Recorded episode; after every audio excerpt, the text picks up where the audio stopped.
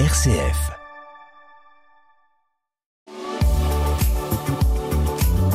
Grand Est Éco, le magazine économique des locales RCF du Grand Est. Cédric Rouillon. Bonjour à toutes et à tous, chers auditeurs de RCF en région. Nouvelle édition de Grand Est Éco, l'émission qui donne la parole aux initiatives de nos territoires et vous le savez, qui fait la part belle à la dimension humaine dans l'entreprise. C'est d'un événement à Metz dont nous allons parler aujourd'hui, mais c'est aussi du parcours d'un homme qui, c'est lui qui le dit, a quitté l'école à 16 ans, est issu d'un milieu marqué par la pauvreté, la violence, parfois la délinquance, et qui est aujourd'hui à la tête de son entreprise, le groupe Salan à Talange en Moselle. Vous allez vite le comprendre, pour lui, pas de crise de l'énergie, pas question de se mettre des limites. Jérémy Jeffal, bonjour. Bonjour. Jérémy Jeffal, on va en parler. Vous organisez une journée business inédite le 21 octobre prochain. Ça se passera au centre des congrès Robert Schumann à Metz. Mais d'abord, un mot pour mieux vous connaître. J'évoquais votre parcours atypique en introduction. Mais là encore, c'est vous qui le dites, paradoxalement, en France, c'est parfois plus facile de devenir entrepreneur chargé de responsabilité que finalement simple salarié. Oui, bah, tout simplement parce que quand, quand on postule quelque part pour se faire embaucher, on a souvent la barrière du diplôme et de la formation. Euh, quand on est entrepreneur, quand on ouvre une société, la plupart du temps, on ne vous demande rien. Donc euh, moi, très vite, euh, très jeune, j'ai compris que si je voulais un travail de qualité, il fallait que je le crée. Vous êtes issu, euh, je crois, du, monde des foires, des marchés. Exactement. Euh, c'est votre école de commerce à vous? C'est exactement ça. Donc euh, là où j'ai fait vraiment mes armes commercialement parlant, ça a été sur les marchés, les braderies, les foires expositions. Après, j'ai enchaîné aussi sur le porte-à-porte. Et à mon sens, c'est vraiment deux écoles qui valent largement des, des grandes écoles de commerce. Hmm. En tout cas, j'imagine que ça vous guide dans votre activité aujourd'hui, notamment de recrutement au quotidien. Euh, un mot justement sur votre entreprise, le groupe Salan qui est installé à Talange en Moselle. On peut rappeler ses activités, son, fonctionnement et puis aussi son nombre de salariés? Bien sûr, avec plaisir. Donc euh, j'ai la chance de compter à environ une vingtaine de collaborateurs et collaboratrices. Alors le groupe Salan, c'est un groupe qui est multi-activité. Euh, quand on a créé groupe Salan, c'était sous, le modèle du cabinet d'assurance. Donc on fait de l'assurance. Moi je suis un je suis un ancien de chez AG2R La Mondiale. Donc quand j'ai créé Salan, c'était dans l'optique de, créer un groupe assurantiel. Très vite, on a débordé sur le côté formation, formation commerciale. On, on s'est spécialisé dans ce qu'on appelle les C2E, les certificats d'économie d'énergie, ce qui nous a ouvert beaucoup de portes parce qu'on est passé de la partie dossier à la partie installation. Donc euh, le groupe Salan est devenu après euh, comme une mère et ses petites filles. Donc euh, ça a été la holding, d'où a résulté Salan Environnement, Salan Environnement qui est une société dans le bâtiment, donc on s'occupe de toute la partie euh, isolation, seconde œuvre, euh, tout ce qui peut euh, toucher en tout cas la rénovation énergétique. À côté de ça, on a créé Salon Service, qui est une société de service à la personne. Donc tout ce qui est ménage, repassage, aide à domicile et jardinage. Hmm. Vous êtes, on peut le dire, un, un, entrepreneur de l'opportunisme aussi. Enfin, vous, vous identifiez des opportunités dans le bon sens du terme et, et vous sautez dessus avant même finalement d'être euh, toujours prêt. C'est ce qu'on se disait juste avant l'enregistrement. C'est exactement ça, parce que on, a conscience en France qu'il y a beaucoup d'activités qui sont éphémères. Si on prend par exemple les dispositifs d'État, euh, où on avait euh, l'isolation à 1 euro, le chauffage à 1 euro, on a eu les audits énergétiques aussi pendant une période assez courte. C'est toujours des dispositifs qui sont superbes, qui donnent la, la, possibilité à la population de recevoir des prestations qui coûtent plusieurs dizaines de milliers d'euros, qui sont subvencées par les groupes polluants, mais qui malheureusement à chaque fois durent six mois, un an, deux ans au grand maximum. Donc il faut toujours être à l'affût de tout, avoir les oreilles grandes ouvertes et euh, savoir être très réactif quand il y a un nouveau domaine d'activité pour pouvoir se positionner dessus. Ça veut dire que le groupe tel qu'il est aujourd'hui, euh, il n'est pas le fruit d'une vision, c'est euh, vous avancez de proche en proche, comme on dit. C'est exactement ça. C'était hmm. absolument pas calculé au début. Ben, en fait, je dis tout le temps, je change d'activité tous les six mois ou tous les un an. Donc je suis incapable de vous dire quel sera mon schéma dans cinq ou six ans parce que je suis persuadé que ça va changer encore plusieurs fois en cours de route. Jérémy Jeffal, alors, on vous sent plein d'énergie, cette envie de réussir, est-ce qu'elle s'appuie aussi sur euh, ce qu'on pourrait définir comme des valeurs? Bah, forcément, oui, des valeurs. Et je parlais d'opportunisme à l'instant, c'est pas toujours très valorisant, justement. Bah, le fait de, gagner de l'argent en France, des fois, c'est mal perçu aussi. Parce qu'on se dit, euh, qui dit euh, activité euh, à fort potentiel, dit faire les choses pas forcément correctement ou de travers. Et dans certains domaines d'activité, en tout cas, on a une mauvaise réputation. Si je prends l'isolation à 1 euro, par exemple, c'est bon, ça a été vraiment beaucoup démarché au téléphone, ok, mais le dispositif en lui-même, il est vraiment génial. Ça a permis à des milliers de familles en France de faire des travaux de 10 000, 15 000, 20 000 euros dans leur maison euh, sans devoir avancer euh, aucun, aucun frais. Et tout ça a été payé par les groupes polluants. Donc euh, je pense que des fois, il y a une étiquette qui est pas forcément la bonne sur certaines activités, alors qu'elles sont formidables. Alors, bah, pour ce qui est de mes valeurs, en tout cas, moi, je sais ce que c'est que de partir avec rien du tout. Donc, pour moi, ce qui me tient à cœur, c'est vraiment de faire les choses plus que correctement, mais surtout de les mériter. Parce que un euro, c'est un euro, je suis parti les chercher. Je suis pas issu d'une famille euh, aisée, je j'ai pas un héritage qui m'est passé euh, dans les mains. Euh, tout ce que j'ai, je suis parti à chaque fois de zéro. C'est euh, pour en arriver là, on pense que c'est la facilité quand on voit le résultat, mais ce qu'on voit pas, c'est tout ce qu'il y a derrière. C'est euh, des fois 80, 100 heures de travail par semaine. C'est ne pas avoir de vie personnelle. C'est être des fois épuisé, rentrer sur les genoux, mais garder toujours la, la, tête haute et surtout cette force et cette envie de réussir. Mmh. Et au bout d'un moment, bah, on récolte ce qu'on sème, c'est normal. Et comment ça se matérialise euh, avec vos collaborateurs, dans votre gestion du quotidien, euh, votre parcours et ces valeurs que vous souhaitez aussi assumer? Alors avec mes collaborateurs, je pense que la force que j'ai, c'est que déjà je respecte tout le monde. Tout le monde se respecte chez nous. On, fait en sorte que tout le monde soit content de venir travailler le matin. On fait en sorte qu'aucun salaire ne soit plafonné. On a la chance d'être dans des activités où on peut générer euh, un petit peu d'argent quand on, quand on pousse un petit peu. Donc aucun de mes collaborateurs n'a un salaire plafonné, tous ont la possibilité de pouvoir aller chercher des résultats euh, plus qu'intéressants.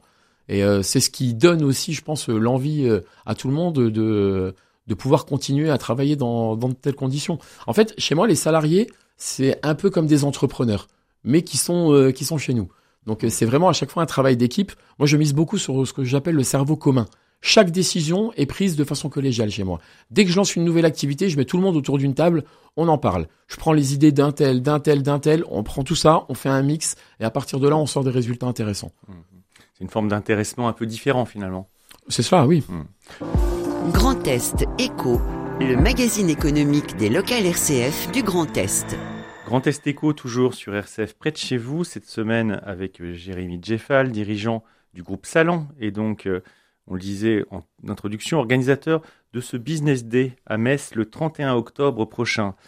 Alors je vous propose d'abord de nous présenter l'événement, je vous propose un petit défi parce que c'est le jeu finalement de ce genre de journée, souvent euh, le pitch en trois minutes. Qu'est-ce que c'est le Business Day? Qu'est-ce qui va s'y passer? Et qui va-t-on y rencontrer? Alors Business Day, j'ai voulu euh, que ce soit une journée dédiée à l'entrepreneuriat, mais j'ai voulu en faire quelque chose de fort. Alors pour les personnes qui me connaissent un petit peu dans le monde professionnel, je suis vraiment adepte de la politique tout ou rien. Donc euh, quand je lance quelque chose, à chaque fois, c'est où j'ouvre les vannes vraiment comme il faut et je fais, je fonce, ou autrement je fais pas. Donc euh, je me suis dit si je, si je crée un événement entrepreneurial, je vais faire en sorte de taper très fort et euh, de me débrouiller pour que ce soit un des plus gros, voire le plus gros de France. Alors, qui dit entrepreneuriat de façon médiatique, dit l'émission d'M6 que, que beaucoup connaissent, qui veut être mon associé. Donc, mon premier réflexe, ça a été de me dire, je vais essayer d'aller contacter des grosses têtes de l'émission. Les deux personnages les plus forts, c'est Eric Larchevêque. Eric Larchevêque, c'est le fondateur de la Ledger. C'est euh, la clé qui, qui sécurise les crypto-monnaies, le Bitcoin. Donc, euh, Eric Larchevêque est à la tête de ce qu'on appelle une licorne, une société qui valorise plus d'un milliard tous les ans.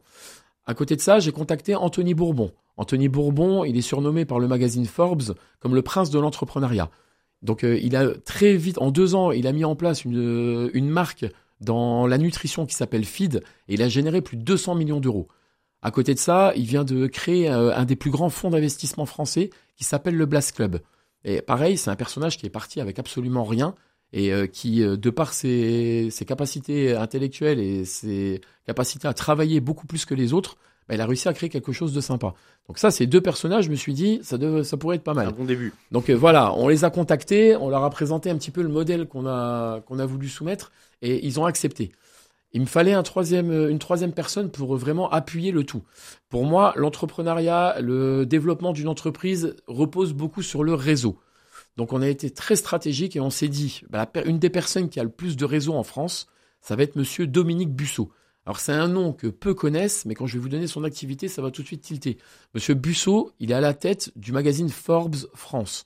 Forbes, c'est le magazine qui classe les plus grosses fortunes françaises et mondiales. Vous voyez, c'est Monsieur Réseau, Dominique Busso.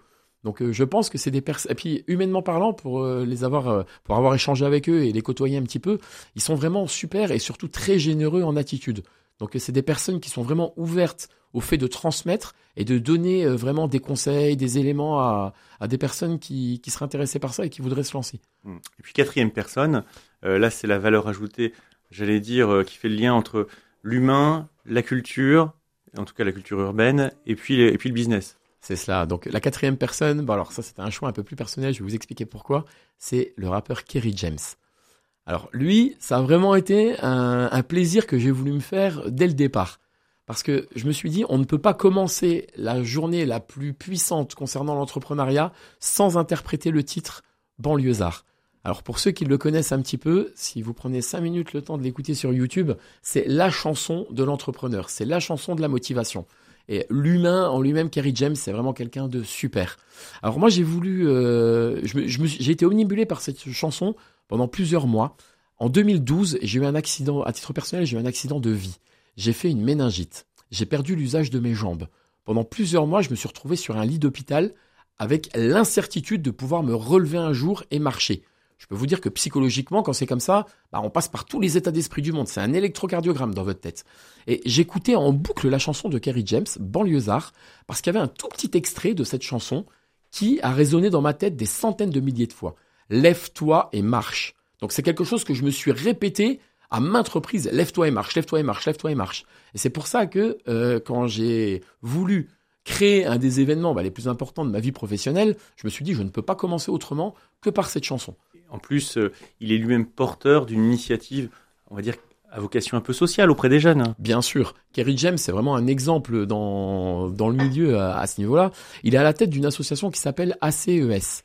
Le combat de Kerry James, c'est de pouvoir donner sa chance à des personnes issues de milieux défavorisés d'ouvrir des portes qui ne seraient pas forcément ouvertes euh, en temps normal. Donc euh, on s'est associé ensemble avec l'acteur Jean-Pascal Zadi pour débloquer une bourse d'études de 60 000 euros.